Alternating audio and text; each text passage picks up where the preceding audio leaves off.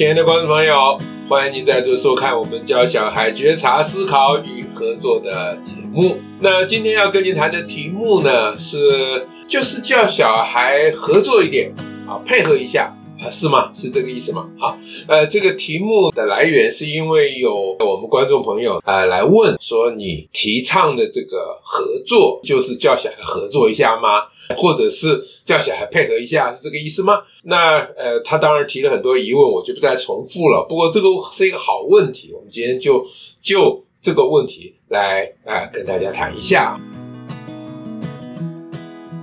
我们就先开宗明义说，我们这个节目里面所谈的合作，不是一般的合作，呃，当然也不是配合的意思。那呃，合作呢，在我们这个节目里面呢，它指的是一种啊，人和人之间在共同完成一项任务或追求一项目标的过程里面的那种共鸣与共感，建立在共鸣与共感之上，一起做一件事情的那样的一个情况。啊，或那样的一种目标，或那样的一种感受。至于配合呢，它有一个主体啊，就是甲配合乙嘛，乙配合甲。那不管是谁配合谁，总有一方配合另外一方。这个配合呢，比如说，如果是甲配合乙的话，那乙是主体，甲是因为某种原因。可能不是因为我们刚才讲的什么共鸣、共感、共同任务、共同目标，都跟这可能都没有关系。仅仅是因为，比如说利益的啊，为了分配利益，比如说我付你钱，你得配合我一下，或者是说因为啊某一种分工，在某一个分工制度之下，某一方要配合另外一方等等，所以这两个合作跟配合。虽然都有个“合”字啊，但意思不一样啊，或者是说，我们在这个节目里面所用的“合作”呢，不是那个意思。一般人也许认为合作跟配合没什么差别，这个我也不反对了哈。语言本来就是歧义性很多义，没关系。以上这个刚才这个讲法，好像是说我们是不是反对叫小孩配合？没有，其实我完全没有反对的意思，叫小孩配合一下。或者是有的人把它说成是叫小孩合作一下，对小孩的这种表达上面合作跟配合好像就没什么差别了。这个我也不反对嘛啊，语言随便大家用哈。那叫小孩配合一下这个要求可不可以呢？我们赞不赞成？我们完全不反对，因为啊，请小孩或要小孩配合一下，这个基本上是比要小孩服从要好得多。比如说，小孩玩完都不收玩具。这百里地都是爸爸或妈妈路过的时候看到，或者是某个时候跟他讲说：“哎，立马合作一下，那是搞一地像花吗？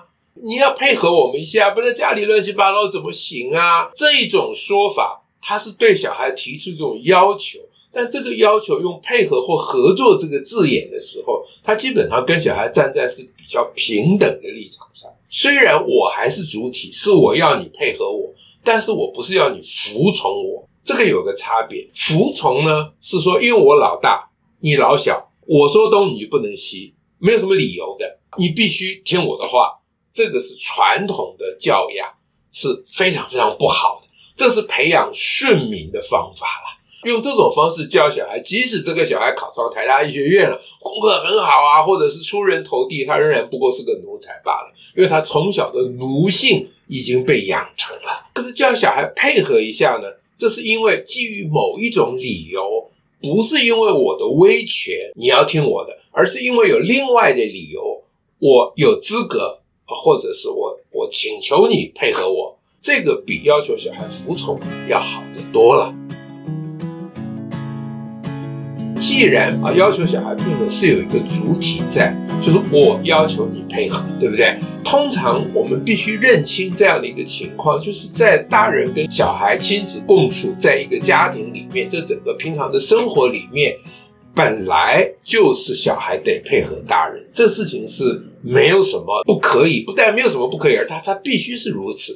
那个理由很简单呐、就是因为这整个家庭的经营、生活的安排，乃至于资源的取得，都是由大人决定。或由大人去做的。你小孩子还没有长大嘛？比如说爸爸妈妈早上八点要出门上班了，你当然得配合一下。因为就不是你上班，是爸妈要上班，爸妈要养你啊，对不对？那你不配合爸妈，那哪行啊？你非配合不可啊！啊，那另外，比如说放假的时候，中午十二点吃饭啊，下午五六点吃饭，那小孩十二点肚子还没饿，就不想吃嘛，或者是他早上十点就饿的要死，就想要吃了嘛。那父母说：“啊，拜托你啊，啊，这个我们这整个社会的习惯就是一日三餐。”这不是什么一定的哦，因为在另外的社会里面，一日可能是午餐哦。从前农村的社会，一天吃很多餐，因为在田里劳动非常的辛苦。可是天一黑，大家就睡觉了，所以那个晚餐那一餐说不定就省掉了。但是不同的生活形态有不同的进食的模式。那你小孩子是你信还是不信呢？啊，生在我们家了，那我们家配合这整个社会的习俗，都是中午吃饭。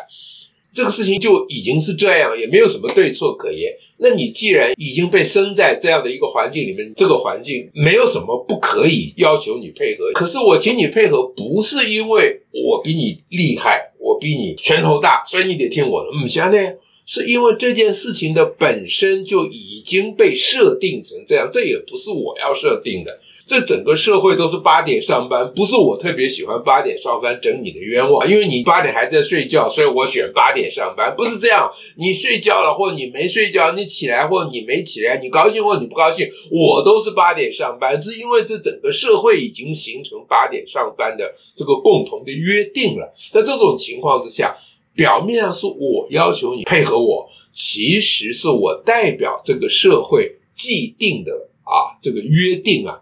要求你配合这个我们大家共同集体的生活，也就是社会的习俗，其实是这个意思。那这个呢，要跟小孩讲清楚。所以你每次要小孩配合的时候，你最好把为什么要他配合的理由讲一讲，然后你就可以讲清楚说，不是我要你配合，因为我要你配合。虽然我们讲起来是很平等，可从小孩的角度来讲，那你叫我配合，我不能不配合你，那最后跟我服从你还不是一样？所以你如果不附带理由，这个配合跟服从也就很难区分了。但你如果一旦附带理由，你自己就可以脱身，你就不必变成那个够狼玩一扣了，小孩就不会觉得是你在整他用啊，你要他配合，而是有另外的理由，他不得不配合，甚至于你自己也是要配合那个另外的更高层次的大家共同的约定。所以呢，语言是重要的。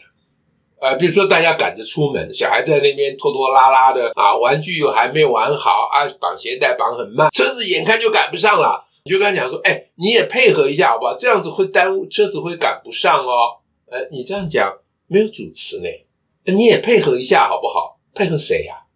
所以你就讲说，你要配合一下这个车子的固定的时间，因为如果不是车子有固定的时间，我也愿意等你。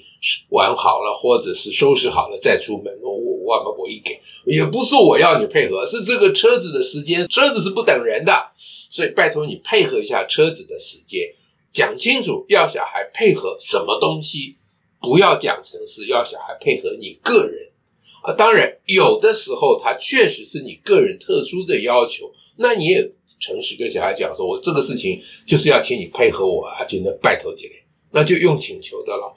配合我一下哦，那为什么你得配合我啊？紧拍谁？哈，这整个事情就是你还年纪小，你没有办法负这些责任嘛？那我必须扛这些责任。那校官你就稍微配合我一下，用这种方式跟小孩来沟通，基本上是第一个比较有效。第二个不会有副作用。我所谓副作用包括很多啊，包括你权威很大，你把小孩培养成很多奴性，这是最不好的副作用。那其他比较没有那么不好的副作用，但是也蛮不好的，就是你搞到亲子关系很紧张，小孩会觉得你常常找他的麻烦啊，那你会觉得小孩给你常常给你惹麻烦，你们双方呢啊剑拔弩张，各自心里面暗潮汹涌。啊，表面上看起来平安无事，其实心里面勾心斗角。大人跟小孩在这个家里面搞这事情，好无聊哦。我说好无聊就太轻松，就好痛苦。哎，不是好痛苦了，就好可怜啊！不是好可怜了，就是好悲惨啊！不要把事情搞成这样。我觉得要求小孩配合是一个蛮好的说法，比起说你得听我的，比起拿出父亲或母亲的权威来。或者是就放任小孩。现在有一个风气，假人本之名啊，所以人本呢都随便小孩怎样啊，人本从来没有主张过这个，人本主张大人跟小孩是平等的，站在事实的基础之上，很多事情小孩得配合大人，正如大人一天到晚都在配合小孩是一样的。对不对？我们父母养一个或养几个小孩是要花很多力气的，这是事实啊！啊，这这没有什么好 好隐晦的。养小孩本来就是很辛苦的事情啊。那我不主张，因为大人养了小孩，小孩就欠父母很大的恩惠，这是没有这回事的。但是父母养了小孩，付出了很多辛苦，这当然是事实，这也没有什么好遮掩的。所以呢，我们凡事啊，实事求是就好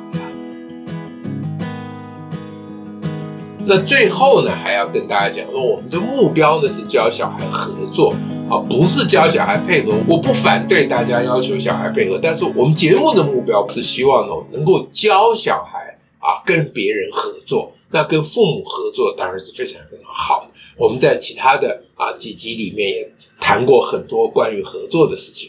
那最后这一点就是要跟大家讲说，平常我们请小孩配合，要求小孩配合，如果你处理得当。这个配合到后来也会发展出一种合作。那怎么样在小孩配合大人的过程里面，大人有时候从旁指导或给予协助，或者大人小孩一起完成那个任务，比如说收玩具的任务，在收玩具的这个过程里面啊，双方有一种共鸣与共感啊，一起很高兴的啊，把这个工作完成。那这个是很好的事情，所以我们不但不反对叫小孩配合，我们还希望呢啊，透过小孩啊能够合理的配合大人啊，这个机会呢，能够发展出大人跟小孩之间的啊一种真正的符合我们节目的定义的那个合作的关系。